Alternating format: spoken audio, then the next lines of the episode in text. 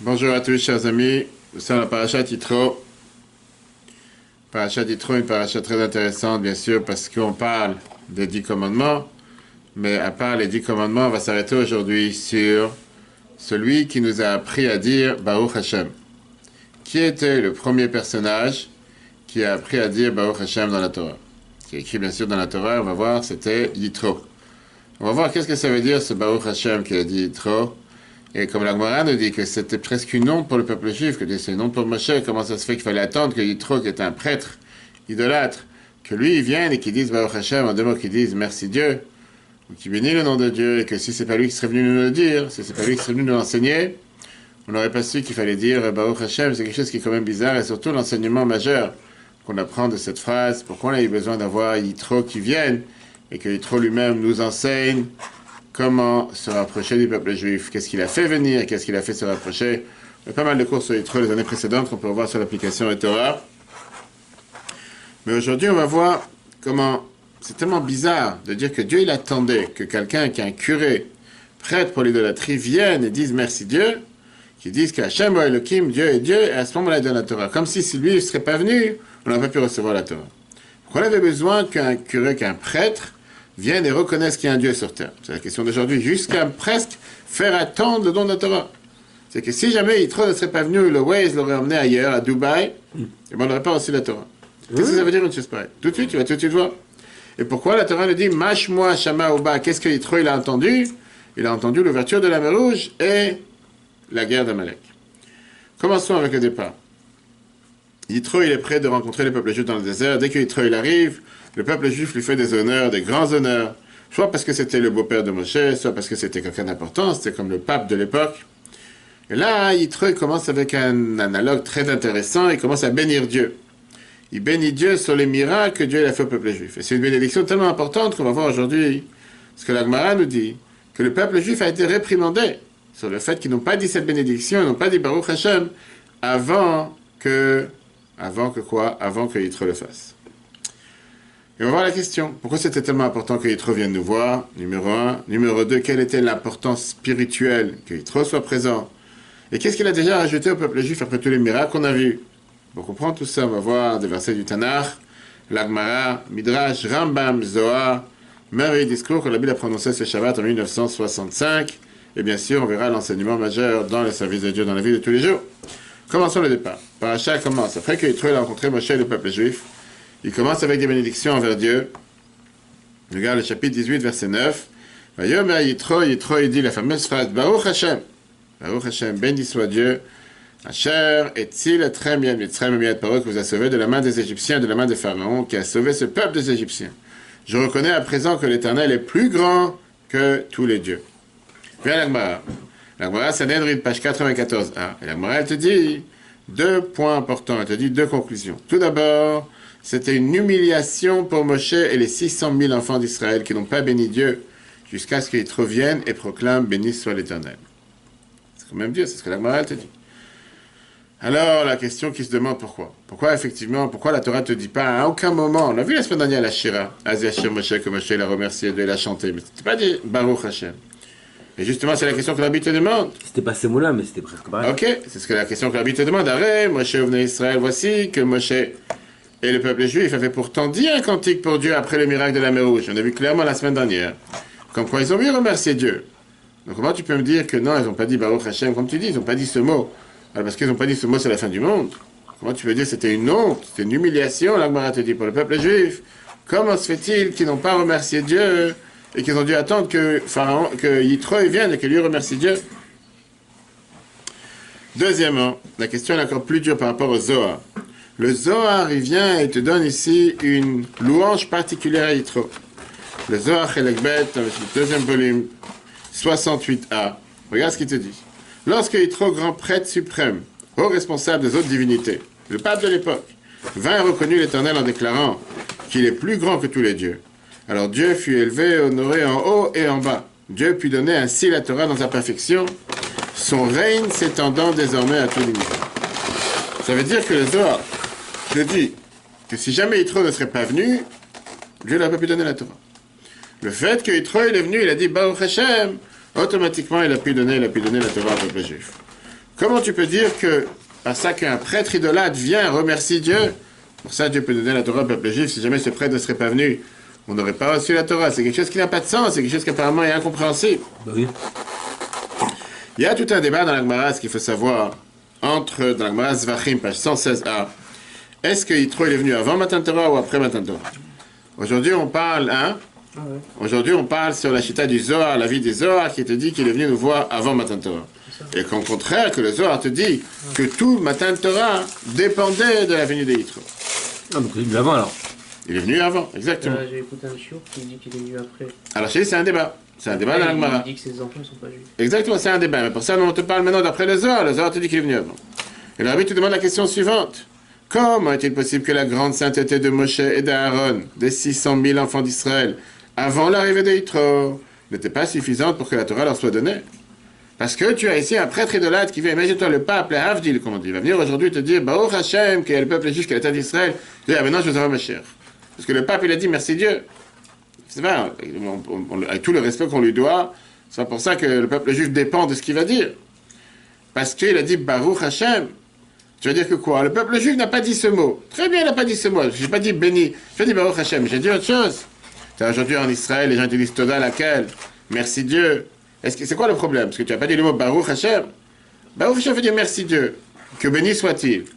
Mais je peux dire merci Dieu dans mille, façons, de mille et une manières. Je ne suis pas obligé de dire exactement ces mots-là.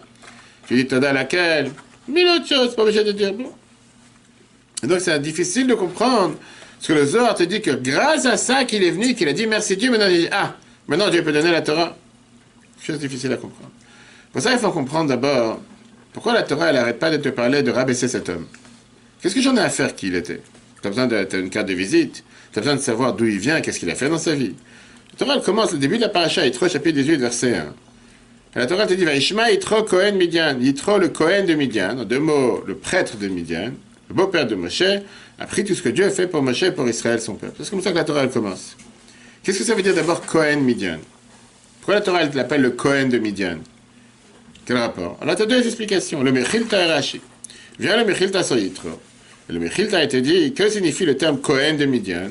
Rabbi Yeshua dit Yitro était le prêtre idolâtre de Midian. Rabbi Lazar Amoudaï te dit Yitro était, était le prince de Midian. Deux choses différentes. Le mot Kohen en hébreu veut dire deux choses. Veut dire et un commère, et un curé, et un prêtre, et un, prince. Le Midrash Rabbi Yeshua est même la preuve que Kohen, ça veut dire un curé, parce que c'est écrit dans Shoftim, chapitre 18, verset 30, qu'ils ont fait là-bas l'idolâtre, et que Jonathan Ben Gershom, le fils de Menaché et ses enfants, c'était des prêtres pour la telle tribu, etc. Rabbi Lazar Moda, il t'amène une preuve qu'on ne parle pas d'idolâtre, on parle d'un ministre. On parle de l'État, c'est deux explications différentes. Rashi ne prend pas l'explication de numéro 2. Rashi te dit clairement que Cohen veut dire que c'était un prêtre. C'était un commère, un curé. Regarde Rashi. Rashi chapitre 18 verset 1. Il connaissait toutes les idolâtries du monde. Il n'y en avait pas une seule qui n'a pas servi. Et c'est d'ailleurs la raison pour laquelle on voit que la Torah elle te dit qu'il s'exprime qui gadol Hashem Mikol Elohim. Dieu, il est plus grand que tous les autres idoles. pourquoi ils avaient besoin de servir ça? Ben, Ça, il faut leur demander. Te laisse savoir sur son email. Tu peux lui demander pourquoi il servait le bois, pourquoi il servait la pierre, etc. Vous- C'est comme Terah. La Torah te dit que jusqu'à ce qu'on a reçu la Torah, Rambam te dit, Maïmonide, que jusqu'à ce qu'on a reçu la Torah, les gens ils pensaient que le soleil c'est un dieu, la lune c'est un dieu, que tous ces serviteurs de Dieu en réalité sont des dieux. Mais au final, on voit que Rachid te dit que c'était un prêtre. Et c'était pas un simple prêtre, c'était un prêtre qui connaissait tous les idoles sur terre. Maintenant, la question qui dérange, comme j'ai dit, qu'est-ce que tu as besoin de me rappeler ici la honte de qui était le beau-père de Moshe? Que c'était un grand idolâtre, que c'était quelqu'un qui était le plus grand prêtre de l'époque. La Torah fait tellement attention de ne pas parler du mal de qui que ce soit. Quel enseignement avec ça que la Torah te raconte ici que c'était le prêtre? Et pas juste un prêtre, mais le prêtre des prêtres. Ça va, pas besoin de savoir d'où il vient. Ça suffit de te dire qu'il vient de Midian, on sait qu'il n'est pas juif et la vie continue. La Gemara page 123a, te dit que la Torah fait même attention de ne pas parler du mal d'un animal non cachère. À tel point que dit que c'est écrit dans les versets de l'animal pur et de l'animal non pur. Parce que la Torah ne veut pas dire le mot impur? Alors la Torah te parle ici du mal des tzadikim. Rabbi te parle longuement dans plusieurs discours comme quoi la Torah fait attention de ne pas parler du mal de qui que ce soit. Et si jamais la Torah le fait, c'est seulement pour t'enseigner un enseignement qu'on a avec Noah, quand il dit que c'était impur seulement dans sa génération, pas dans les autres générations, etc. Donc quel enseignement la Torah avait en tiré du fait qu'elle te dit fais attention, rappelle-toi que ce Yitro, c'était pas juste un prêtre, c'était le prêtre des prêtres, c'était celui qui connaissait tous les autres idolâtries, etc., etc. Et donc en réalité, on est obligé de dire la chose suivante que ce n'était pas pour rabaisser la personne, mais au contraire pour montrer l'importance que même le pape de l'époque est venu se convertir. Même le pape de l'époque, celui qui connaissait tous les idolâtres, tous les idolâtries de l'époque, lui aussi il est venu se convertir parce qu'il a entendu ce qui se passait avec le peuple juif. Et pour ça, il faut comprendre ce que tu dis, Rambam. Là, la réponse à ta question, justement. Rambam, dans Avodazara, dans les lois d'idolâtrie, il vient et t'explique quelle était l'erreur des gens à l'époque. À l'époque des noches, les êtres humains firent une erreur. Il se dit, étant donné que Dieu créa les planètes et les astres pour diriger le monde, il est donc judicieux d'en proclamer l'éloge, de les glorifier et de les honorer, car telle est la volonté de Dieu. Si Dieu il a décidé de confier le jour au soleil, la nuit à la lune, ça veut dire que le jour c'est-à-dire que le soleil, c'est un Dieu. Et si c'est un Dieu, il faut le dire merci. Il faut, faut servir le soleil, servir la lune. Ça veut dire que Rambam t'explique, ce qu'il faut comprendre, que l'idolâtrie n'est pas une simple bêtise. Comme Rambam t'explique longuement comment les gens ils ont commencé à se dire que tel astre, telle planète, c'est une force divine, et pas juste un moyen de faire passer la force de Dieu. Et c'est comme ça qu'ils ont commencé à servir les pierres et les bois. Rambam t'explique comme quoi en vérité c'est une erreur logique. C'est une erreur logique que tu dois euh, remercier Dieu, parce que Dieu a choisi d'agir dans ce monde à travers ses moyens. Et donc si Dieu a décidé que le soleil est là tous les jours pour nous éclairer, parfois pour nous aveugler, parfois pour nous brûler, il faut dire merci. Pas merci à Dieu qui a envoyé le soleil. Merci au soleil parce qu'il est là tous les jours présent. Le soleil, c'est un Dieu. Quelle était l'erreur, si c'est comme ça? Que la vie t'explique. Même si la vitalité divine parvient effectivement par l'intermédiaire des astres et des planètes, il est interdit de les honorer car ils n'ont pas de libre arbitre, ni de volonté propre. Ils ne sont que la cognée dans la main du bûcheron. Le même avertissement s'applique concernant les anges des sphères de Yetzira à la formation, Bria à la création. Ils ne sont que des intermédiaires. C'est en ce sens que Yitro connaissait toutes les idolâtries du monde. Il comprenait, percevait toutes les stades intermédiaires de l'énergie divine jusqu'au niveau les plus élevés. Nous pouvons donc en déduire la grande perception intellectuelle qui possédait Yitro. Tu n'est pas en train ici pour se moquer de lui, pour dire que c'était un grand idolâtre. Non, on a de parler du bien d'Yitro. Que Yitro, il s'est peut-être trompé du fait qu'il a honoré jusqu'à présent les intermédiaires. Mais de la même manière qu'on ne va pas donner un remerciement à la hache qui a coupé le bois, mais à celui qui tient la hache. Il n'y a aucune raison d'honorer les, les, anges, les astres et les étoiles. Mais Yitro n'était pas dupe, il n'était pas bête. C'était quelqu'un que la Torah te dit, il connaissait toutes les idolâtres existants. Et donc, de là l'importance quand tu sais que tu as affaire avec un tel personnage, qui n'est pas un simple idiot qui suit parce que les gens ils disent alors ça il fait non. Il sait avec qui il a affaire et néanmoins il décide de venir se rapprocher du peuple et de se convertir. Ça montre que c'est une louange énorme par rapport à Yitro. Et donc la grandeur d'un aveu provenant d'un homme comme Yitro, ça va, nous, ça va se passer par rapport à ce qu'il a dit le roi Salomon. Justement, Amelach, le Chacham Mikoladam, le plus intelligent de tous les hommes, il dit dans le livre de Kohelet, chapitre 2, verset 13, je m'aperçus, moi, le roi Salomon, que la sagesse est supérieure à la folie, de la folie, autant que la lumière est supérieure des ténèbres. En deux mots, c'est pas juste que la sagesse est plus intelligente que la folie ou la lumière des ténèbres, mais c'est à travers les ténèbres, je vois la force de la lumière. Et grâce à la bêtise, je vois l'intelligence. Viens les Zohar, te pose la question suivante.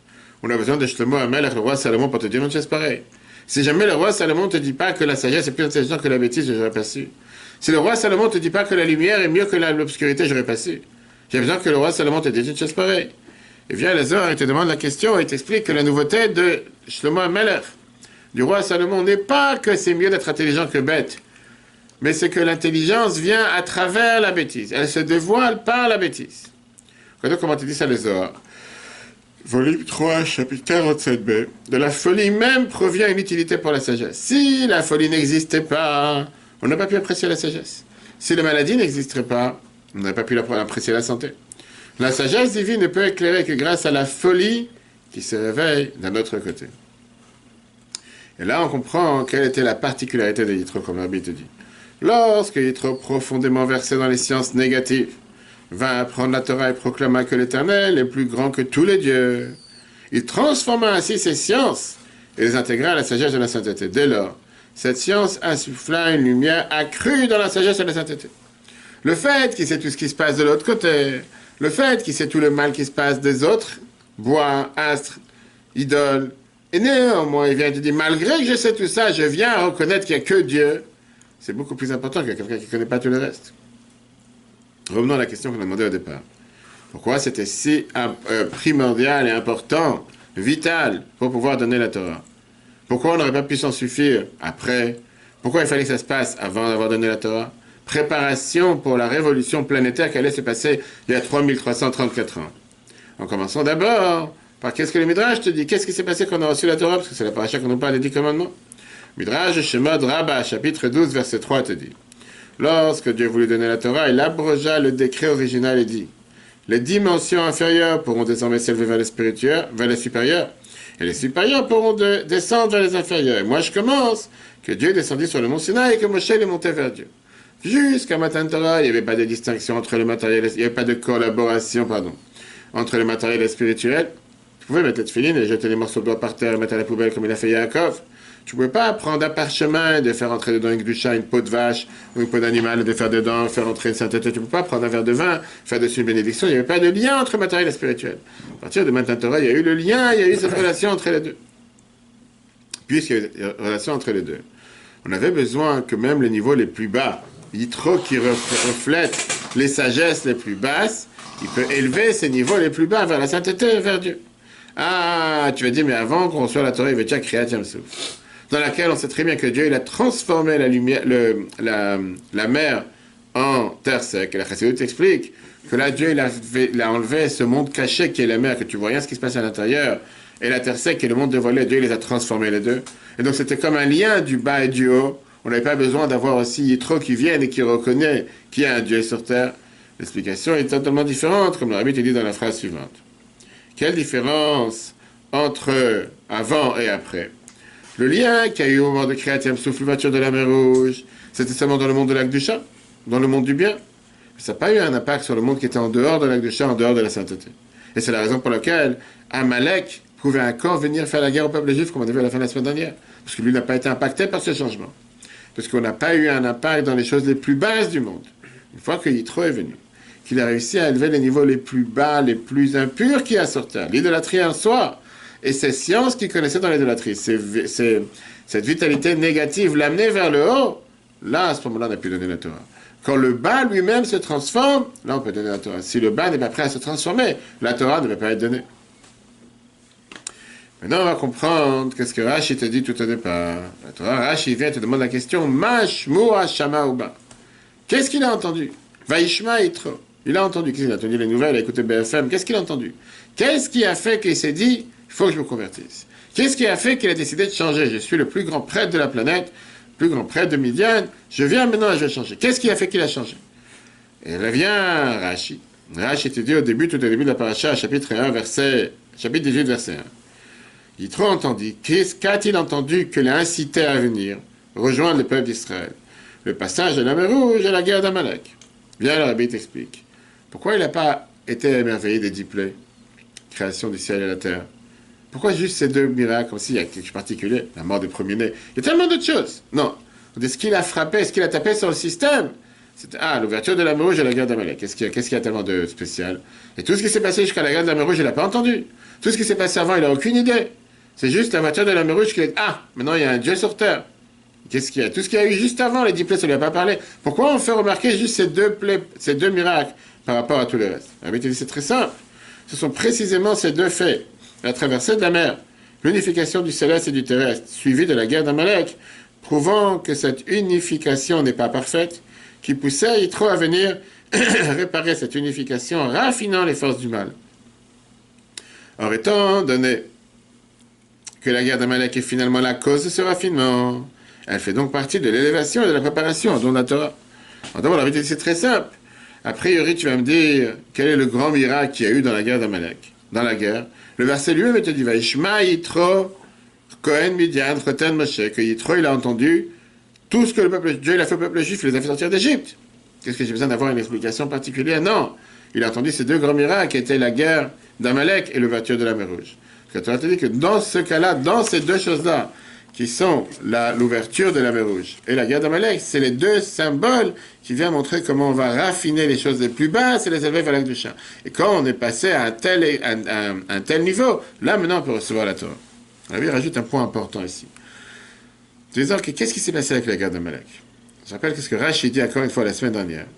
C'est comme une baignoire chaude, une baignoire bouillante, que personne ne pouvait mettre le pied à l'intérieur, et qu'il fallait un idiot qui vient et qui se trempe à l'intérieur, et une fois qu'il a mis son pied à l'intérieur, il a refroidi la baignoire. Refroidi que les gens ont dit, ah, mais non, c'est pas si chaud que ça.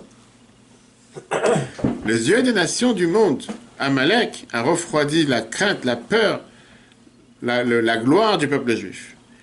Ah, même si on a réussi à le combattre. Néanmoins, on a réussi à le combattre avec la guerre, avec la nature. Yitro, il est venu élever le peuple juif, la gloire du peuple juif, d'une manière totalement différente qu'Amalek. Amalek, on a réussi à l'abattre. Mais au final, jusqu'à ce présent, une fois qu'on est sorti d'Égypte, personne n'osait s'en prendre au peuple juif. Les gens ils ont vu que c'était un peuple qui est protégé, que Dieu est là pour nous. Viens Amalek, il dit, il n'est pas si protégé que ça. Ok, il a reçu une claque, il a reçu sa défaite. Très bien. Mais viens Yitro et tu dis, non, il n'y a pas que ça. La spiritualité aussi, la divinité aussi, les autres dieux aussi, eux aussi reconnaissent qu'il y a un Dieu sur terre. C'est que Yitro, c'était pas juste un opportuniste qui est venu au moment où le peuple juif était au plus haut niveau et il s'est dit, bon, maintenant j'attends les gloires, parce que je suis le beau-père de celui qui vous a sauvé. Non. Il a vu que le moral du peuple juif était au plus bas. Il est arrivé avec une empathie importante pour élever le peuple juif. En leur disant, vous inquiétez pas. Pensez pas qu'Amalek, il a fait quoi que ce soit pour vous défaire. Pensez pas qu'il a fait quoi que ce soit pour vous rabaisser. Amalek, il n'a rien fait pour vous rabaisser, bien au contraire. La preuve, c'est que moi, maintenant, je viens, même si je sais que les gens se disent, ah, ils sont pas si protégés que ça. Moi, je dis que vous êtes plus protégés. Avec toutes mes connaissances, avec toutes mes sciences, le fait que je suis au courant de toutes ces autres idolâtres, néanmoins, je vous dis que c'est vous qui avez raison. Et maintenant, on comprend qu'une fois que le peuple juif est sorti d'Égypte, vient Amalek et s'est battu contre le peuple juif. A priori, comment est-ce possible alors qu'on est à un niveau si élevé que ça? On est à quelque part de recevoir la Torah. Pourquoi on reçoit une telle claque? Rabbi te répond la réponse suivante, qu'en réalité, le fait qu'Amalek est venu, c'était parce que la guerre d'Amalek, c'était la cause pour qu'il revienne. Sans Amalek, Yitro ne serait pas venu. Et au final, la guerre d'Amalek elle-même, ça fait partie de l'élévation. Le fait qu'il y ait eu Amalek qui est venu, ça a poussé encore plus Yitro à venir. On peut dire comme ça. Peut-être que la guerre d'Amalek est venue pour refroidir le peuple juif, pour refroidir le monde. Peut-être que c'est un coup dur. Mais nous, on doit savoir que ça fait partie du processus, du plan que Dieu est là sur terre pour la préparation de Torah. Amalek est venu nous montrer que nous, on n'était pas encore prêts à relier le bas et le, le haut et le bas. Yitro, il est venu, il a dit, t'inquiète pas, moi je vais relier ce haut et ce bas. Moi, je vais faire en sorte que ces deux choses se connectent. Moi, je vais faire en sorte qu'il n'y a pas de personne ou d'éléments sur terre qui peuvent s'opposer à la Kedusha, s'opposer à la divinité. Si Amalek, il a voulu le montrer de manière matérielle, moi, je vais vous montrer ça avec les choses spirituelles. Regardons dans le 7. Ce sont précisément ces deux faits, la traversée de la mer. L'unification du céleste et du terrestre, suivie de la guerre d'Amalek, prouvant que cette unification n'était pas parfaite, qui poussa Yitro à venir préparer cette unification en raffinant les forces du mal. Étant donné que la guerre d'Amalek est finalement la cause de ce raffinement, elle fait donc partie de l'élévation et la préparation au don Maintenant, on va répondre à la question préalable qu'on a demandé au départ. Comment se fait-il que jusqu'à ce que Yitro arrive, personne n'a dit le mot Baruch Hashem? Personne n'a dit béni sois-tu, béni Dieu. On a dit c'est seulement une fois que Yitro est venu. Le peuple juif, ma chère, le peuple juif, vous pouvez juste remercier Dieu, comme on l'a fait dans la Shira de la mer la semaine dernière. Mais on n'était pas capable de dire cette formule. Baruch Hashem, tu veux dire merci Dieu. L'acclamation béni soit l'Éternel devient, devait provenir de Yitro. Baruch, béni, signifie faire descendre. Comme c'est écrit dans la Mishnah de Kilaim. Baruch Hashem signifie donc faire descendre la divinité.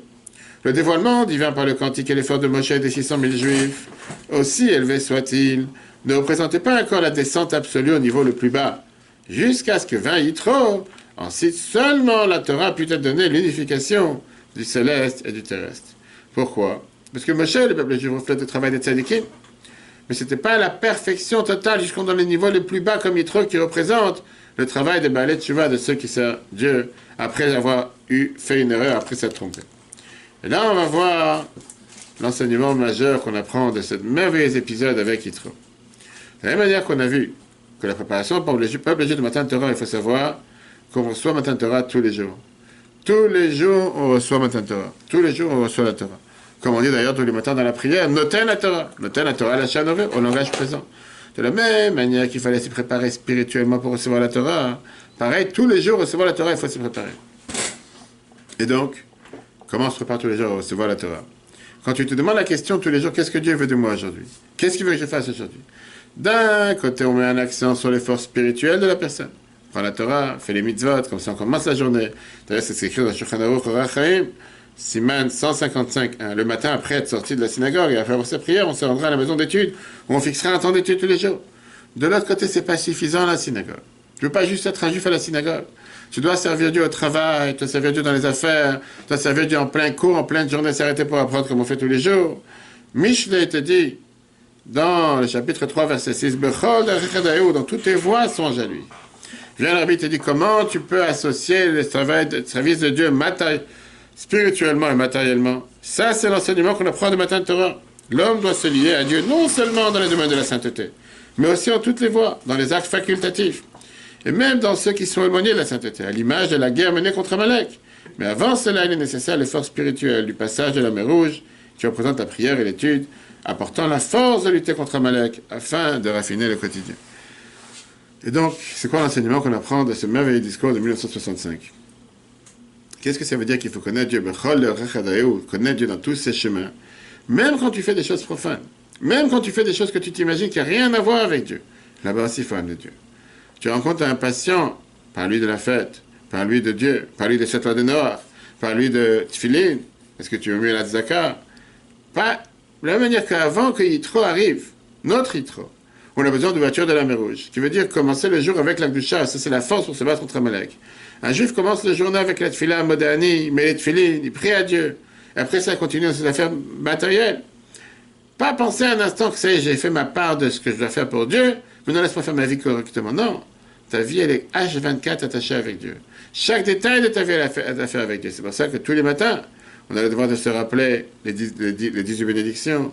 Tous les matins, on commence avec l'étude. Tous les matins, on commence avec le Torah. Chaque jour, on commence avec, pas seulement la participation spirituelle de chacun, mais la participation matérielle. Remercions-nous tous les matins le fait qu'il nous a ouvert les yeux, qu'on peut se bouger, qu'on peut s'asseoir. Et ça, c'est exactement la même chose qu'on a jusqu'au soir. Pas dissocier l'un de l'autre. Et c'est comme ça qu'on revit matin Torah dans la vie de tous les jours. Parce que la Torah te dit très bien qu'on ne peut pas vivre avec la Torah au passé, mais ça doit être à cher Anochi, fera ailleurs. Qu'est-ce que ça veut dire qu'il nous ordonne aujourd'hui?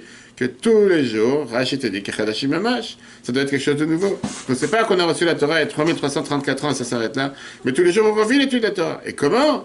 C'est ça qu'on fait amener le matériel et le spirituel ensemble et pas séparés. Le cours sera rappelé sur l'application E-Torah, E-Torah, ainsi que sur Spotify, Google et Apple, sur tous les podcasts, sur la même application. Que Dieu vous bénisse.